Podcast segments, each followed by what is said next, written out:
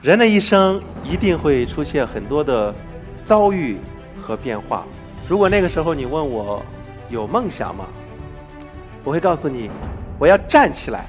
站起来，它不仅仅是一种行为方式，它还可以是一种人生态度。无论你将来在工作当中、生活当中、人生当中遇到了什么，请不要放弃，不要彷徨，不要无奈。你会发现，当有一天你所有的坚持，它一定都在不远的地方化作一个大大的美好来回报你。你的坚持终将美好。我是陈忠，一个还不想死、还想继续活着的人。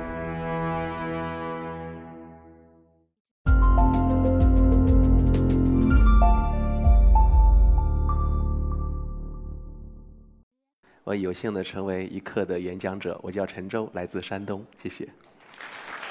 今天我要和大家分享的主题：你的坚持终将美好。很多人都问我说：“你的生活真的有那么美好吗？”是的。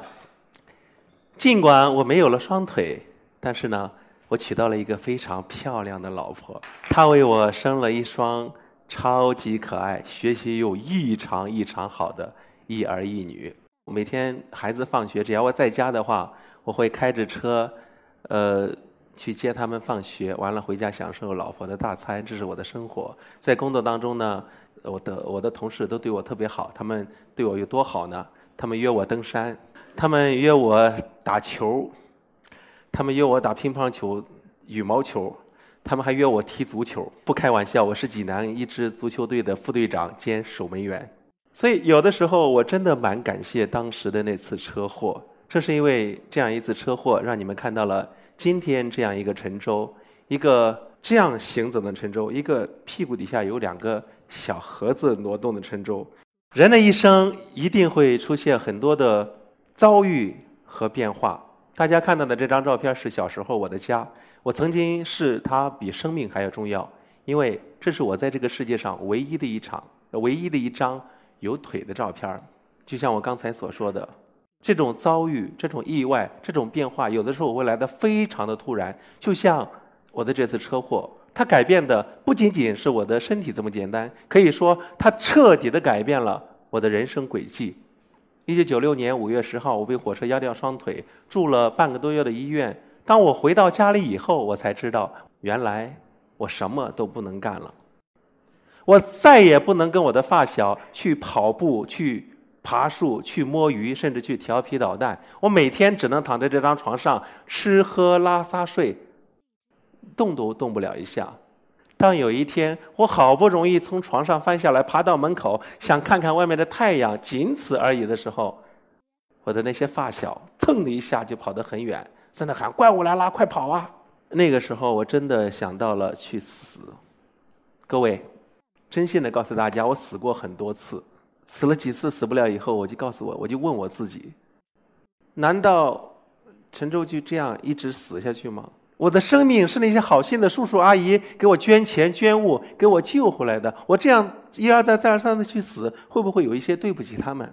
有一天你会发现，你再也无法回到过去的生活，这个时候你没有办法，你只能勇敢面对，正视你的一切。因为上天不会无缘无故的去扼杀一个生命，关键是看你有没有活下去的勇气。在家躺了半年之后，我实在受不了了，我踏出了失去双腿以后的第一步。爷爷奶奶外出干活了，我就再一次的从床上翻了下来，找了一个轮胎皮包在我的屁股底下，爬出了我们那个屋，我爬出了我们那个院儿，爬出了我们那个村儿。我们村头就是一条省道，每天有很多过往的客车。我幸运的上了一辆车，这辆车把我拉到了一个大城市，就是当时我想去没有去成出车祸的那个城市——山东济南。当时在济南的街头下着大雪，我躺在一个冒着热气儿的下水井盖上，开始我失去双腿以后的第一次独自流浪。每天我饿的时候会到饭店门口要点吃的，到夜市上捡点吃的。下雪的时候我躲到垃圾桶里取暖，饿的时候我甚至爬出来跟狗抢过骨头。从十三岁到十八岁，可以说我的每一天都是这么过来的，每一天都过得心惊胆战，每天都在寻找自己的下一顿饭。如果那个时候你问我有梦想吗？我会告诉你，每天能够吃饱饭，第二天睁开眼睛发现，哎，我还活着呢。一个。阳光明媚的下午，那年我十八岁，我流浪到浙江省的嘉兴市，吃饱了喝足，靠着一面墙在晒太阳。这个时候呢，从远处走过来一个女孩，穿的非常漂亮。她看到我的时候，她在掏口袋。我本能的反应是：哦，这是要给我掏钱，所以我就往前爬。我往前爬一步，人家往后退好几步，最后丢给我一块钱，转身就跑了，硬币一个。拿着这一块钱，我就在想。难道陈州就要靠着这样一个残疾的身体去博取大家的同情心而过一辈子吗？他不算本事，他甚至可以说是一件挺丢人的事儿。所以当天我给自己定下了一个目标：我一定不再要饭，我要站起来。站起来，它不仅仅是一种行为方式，它还可以是一种人生态度。也就是从那天开始，我学着。不去伸手向别人要钱，我要有尊严的活着。我开始卖报纸，到大街上给人擦皮鞋，然后再之后呢，到夜市上摆小摊儿。尽管那时候挣的钱不如伸手要来的多，但是我每天都特别的开心，因为我可以洗得干干净净，穿得干干净净。我不再是一个乞丐，而是一个靠双手去劳动挣钱的人，一个自食其力的人，一个堂堂正正的人。一个偶然的机会，我在大街上看到三个残疾人歌手唱歌。我听着听着，我就有一种很很强烈的感觉。我觉得我应该成为他们其中一个，所以我就上前去跟那个带头的大哥说：“我说我喜欢唱歌，能不能给我一个机会让我唱首歌呀？”当时我就唱了一首歌，是这首歌让我得到了人们第一次的掌声，第一次有这么多人观看所我所谓的表演。第一次，我拥有了一种感觉，叫兴奋。说到这儿，很多人就问我是陈州是怎样的一种动力，让你可以这样坚持的去追求自己的美好，追求自己的梦想。梦想有的时候就像一座山，只有登到山顶，你才能够看到最美丽的风景。很多年以前，我流浪到泰山脚下，当时不知道泰山有多高。我就问一个山上下来的游客，当时是这样的，我说：“大哥，泰山有多高？”我就仅仅是说了这一句话，然后这哥们儿低头看我，切，你问这干嘛？你又登不上去。我是山东人，我骨子里是很倔的，所以第二天一早六点多钟，天蒙蒙亮的时候，就冲进了登山的人群当中。第一次登泰山，我用时十二个半小时多一点点，尽管。路上一路上，我的脚，它就是我的脚，对吗？我起了很多的泡，屁股上甚至可以说脱了一层皮，但是我却得到了人们的赞许。我记得一个阿姨向我伸伸伸出了大拇指，她说：“小伙子，你杠棒了。”就是山东话，“小伙子，你太棒了。”而且我仿佛一下之间就有了力量，有了冲劲儿，所以我不停的往上爬。第二天。我的付出得到了回报，我看到了人们梦寐以求的风景——泰山日出。在那一刻，我开始用另外一种心态去对待我的生命，因为陈州在生活当中只有几十公分高，我哪怕去看一个小孩子都要去仰视。但是在那一刻，我俯视了周围的一切，我明白了这种感觉就叫山高人为峰。我喜欢上了这种感觉，我爱上了登山，所以我一发不可收拾的登了全国各地很多很多的山。人生如山，为梦而攀。最苦、最累、最不想登的时候，我在想：别人可以，为什么我不行？我为什么要在意自己和别人那些所谓的不同？我也是一个人，而且我是一个健全的男人。山是无法征服的，大自然无法征服，征服的只有我自己。在登山的过程中，我明白了什么叫。你所有的坚持一定会在不远的地方化作一个美好来回报你。接下来我要和大家分享我生命当中的梦想里的两样东西，这第一样东西呢，叫爱。爱里面，我今天还要和大家说一个我生命当中非常重要的一个女人。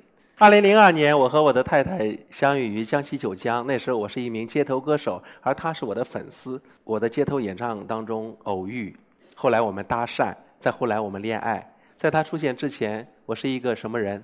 没钱、没房、没车、没文化、没工作、没爹没娘，还没腿。